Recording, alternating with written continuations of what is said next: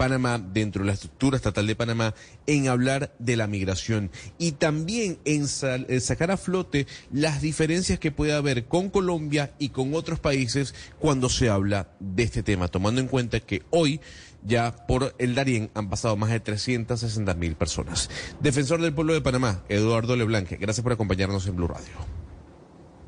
Hola, ¿qué tal? ¿Cómo están? Eh, buenos días, eh, gracias ante ante todo por, ese interés a este problema eh, mundial que hoy eh, estamos involucrados eh, todos los países de Sur y Centroamérica.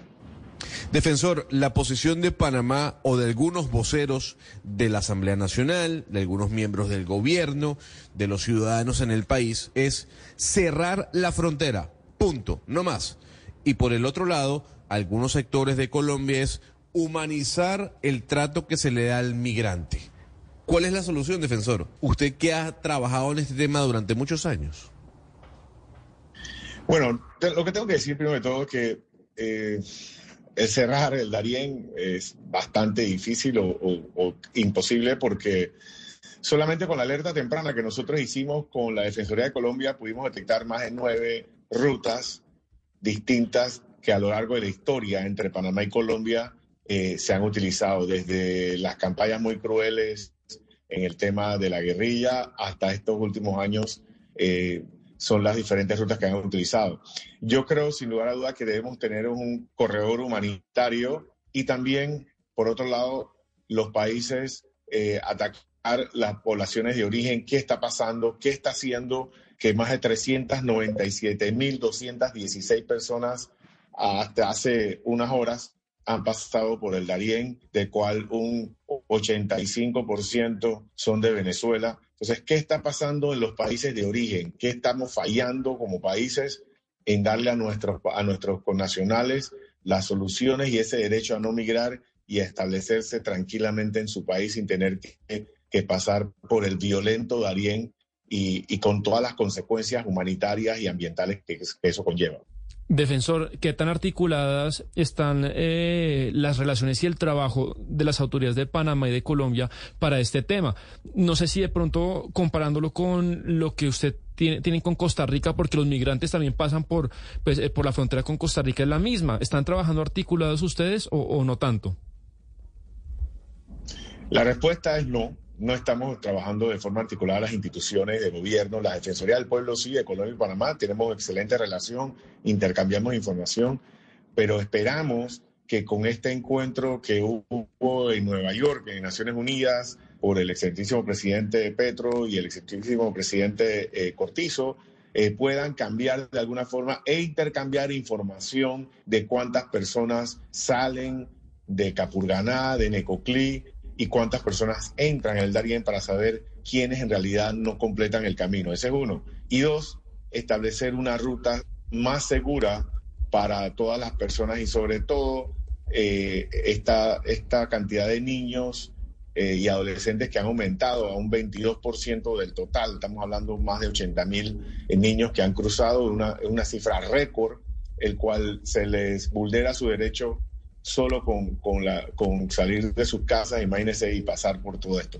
Lo que sí necesitamos es protección en la ruta, una ruta segura, mayor presencia del ejército colombiano eh, y que coadyuve a la eliminación de estas eh, bandas criminales que se han apoderado de este lamentable eh, crisis social. Defensor, es eh, eh, precisamente sobre la reunión entre los presidentes de Panamá y Colombia en Naciones Unidas en Nueva York, le iba a preguntar, porque pues sí es muy preocupante que no haya habido antes de esa reunión una coordinación entre ambos países para poder manejar esta situación humanitaria tan grave que se está viviendo en el Darién. De la información que pudieron obtener ustedes en Panamá después de esa reunión, ¿cuál fue la conclusión? ¿Qué se va a hacer? ¿A qué eh, acuerdo llegaron ambos mandatarios?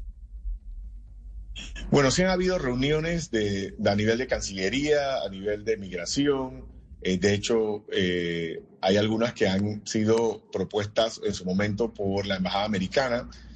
Sin embargo, no han tenido mayores resultados. En esta me preocupa un poco porque el, gobernante de Colombia, su, el presidente de ustedes, indicó de que era imposible tener hacer retenes o controles y el gobernante de nosotros establece de que sí es necesario hacer controles y retenes porque hay una realidad dentro de la selva, dentro de lo que pasa por Colombia, pasa por Panamá y toda Centroamérica, del Triángulo Norte y hacia arriba, están pasando eh, bandas criminales también y que no sabemos si algunas se están quedando en territorio colombiano o en Panamá o el resto de Centroamérica.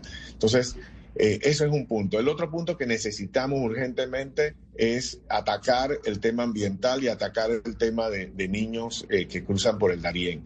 Y para eso necesitamos de la, de la dirección de ustedes de, de niñez, de migración, del ejército, poner reglas claras porque hemos, hemos detectado aquí en Panamá unas fundaciones, entre comillas, donde le eh, vacunan a los, a, los migrantes con unas sumas exorbitantes de dinero, diciéndoles que lo están dejando en un punto geográfico y en realidad lo están dejando en el mismo Colombia. En fin, necesitamos ayuda. Nosotros vamos a llevar esto a, en la, a la próxima eh, reunión privada que tenemos con la Comisión Interamericana de Derechos Humanos en Barranquilla eh, y lo vamos a hacer saber en la Asamblea de, de Ombudsman en Barranquilla para, para poder tener una forma de abrir los ojos y que nos ayuden a todos y todas para que las personas, ese paso sea más humanitario y busquemos una ruta más segura y también soluciones. ¿Qué está pasando en Ecuador? ¿Qué está pasando en, en, eh, Venezuela? ¿Qué estamos haciendo eh, que tenemos que corregir en Haití? Que todavía sigue llegando personas en Haití. En fin, es un tema muy, muy complejo, pero necesitamos de todo, si no, eh, esta, esta crisis va a seguir y va a continuar y se va a empeorar. Usted dice, defensor, que la mayoría de migrantes que atraviesan la selva del Darién son venezolanos.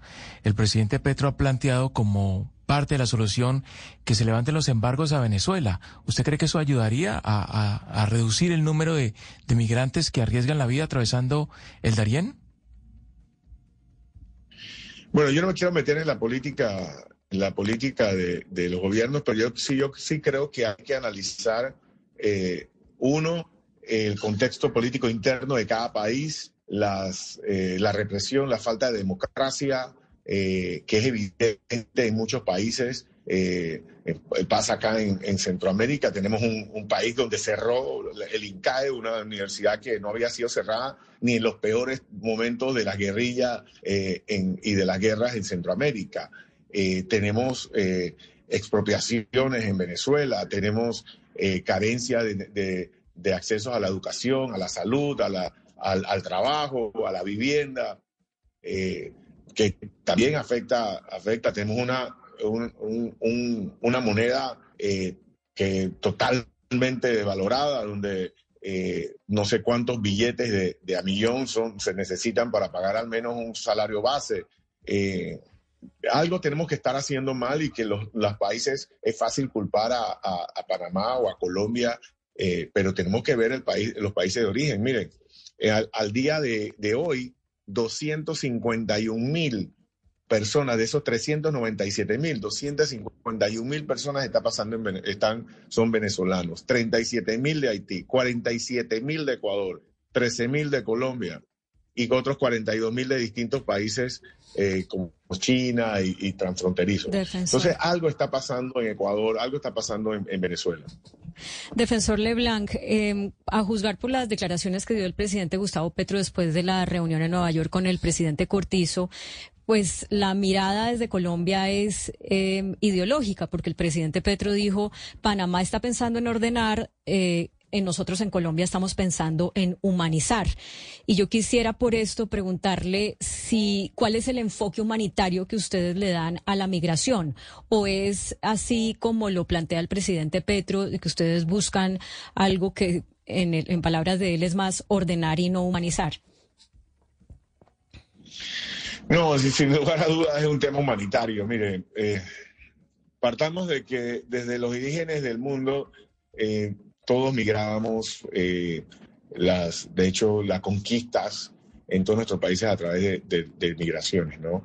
Eh, hay un tema humanitario, hay un contexto político, hay un contexto ideológico, pero desde base de las naciones, de nosotros, de instituciones nacionales de derechos humanos, nosotros vemos el, tema humanitario eh, que es impactado por falta de políticas públicas o por, o por, o por estados fallidos eh, como el magnicidio que ocurrió en Haití y lo que ha pasado con Haití, donde es casi un Estado fallido. Eh, yo creo que la politiquería la podemos dejar para, otra, para otras cosas, pero en esto tenemos que trabajar en políticas públicas reales que resuelvan los problemas de, nuestros connacionales. Y, y, sin lugar a duda, en, Venezuela, eh, en temas sociales hace falta mucho, en temas de derechos humanos ni se diga, eh, eh, ¿por, qué, ¿por qué ejemplo ya Colombia no es un país exportador de personas? Colombia era un país donde se emigraba mucho, ahora es un país donde las personas añoran hasta vivir en Colombia, donde ustedes cambiaron totalmente la política turística que decía, y, no, se me, no se me olvida nunca, ahora dice, el peligro de Colombia es no querer regresar, o sea, es quedarte, eh, y, pero es quedarte en Colombia. entonces, eh, qué hizo Colombia de bien, cómo fue el giro. Sí, podemos no estar de acuerdo en algunas cosas, ustedes pues, pueden estar de acuerdo en algo, pero Colombia ha cambiado eh, eh, totalmente en atención a otros países. Eso se lo dice un extranjero que lo ve desde afuera. Entonces, ¿qué está pasando en, en, estos países de Sudamérica que está haciendo que las personas abandonen todo y se enfrenten en los peores peligros que es, no es solo cruzar el Darién, sino ese Golfo de Urabá peligrosísimo que ustedes tienen, donde han muerto personas ahogadas y, con el fin de buscar un sueño, entre comillas, un sueño americano, porque eso, luego que pasa en ese Golfo Urabá, luego que pasa en el Coclí, Capurganá, Panamá, el Darién, eh, la frontera, viene después fronteras durísimas como la de, Nicaragua, la de Honduras, la de Guatemala y sin lugar a dudas la de México, Estados Unidos, donde tenemos eh, desapariciones forzosas también. Sí, defensor Leblanc, es, es toda una serie de, fronteras muy difíciles, pero por eso le quiero preguntar y que ahondemos un poco más, porque este drama lo están nutriendo, entre otros factores, pues los coyotes, que los coyotes están ligados a estructuras mayores de crimen transnacional. Y, y, le quería preguntar en ese sentido, esfuerzos conjuntos para seguir las finanzas de los coyotes, porque precisamente ellos lo están haciendo porque le dan todo tipo de engaños a, a estos migrantes para poder eh, nutrir este drama del que estamos hablando. ¿Qué se está haciendo a nivel internacional y si Estados Unidos también está ahí para seguir las finanzas de estos coyotes? Sí, nosotros estamos, eh, participamos en la Comisión contra la Trata. Eh, somos, yo soy comisionado de esa comisión, una interinstitucional, participa del Ministerio Público, del Ministerio de Seguridad y todos los actores de, vinculados en el tema. Y sí se ha estado trabajando en combatir esto, pero es, eh, obviamente, la, la, mano criminal va mucho más adelante que nosotros. En las redes sociales hay, hay, nos está jugando factor en contra donde se se estimula el pasar por Panamá como si fuera un paso fácil, como si fuera un paquete turístico. De hecho, hay un paquete turístico de que te quedas una noche en, en, en Ecoclí, eh, con viaje en lancha hasta, hasta Punta Carreto, una un, un lugar paradisiaco con una buena playa, es verdad, pero después tienes que atravesar, atravesar el, la selva. Entonces, sí, nosotros estamos en la verificación de las personas, o los tratantes y de los traficantes, pero necesitamos también apoyo en Colombia. Mira, hay una fundación, se llama Funda Darien, que está creada, eh, según el registro público de ustedes, está creada en el área de, de o de Necoclí. Eh. Esa fundación lo que hace, le cobra a las personas y le pone un cintillo. Nosotros lo tenemos en foto y todo lo demás.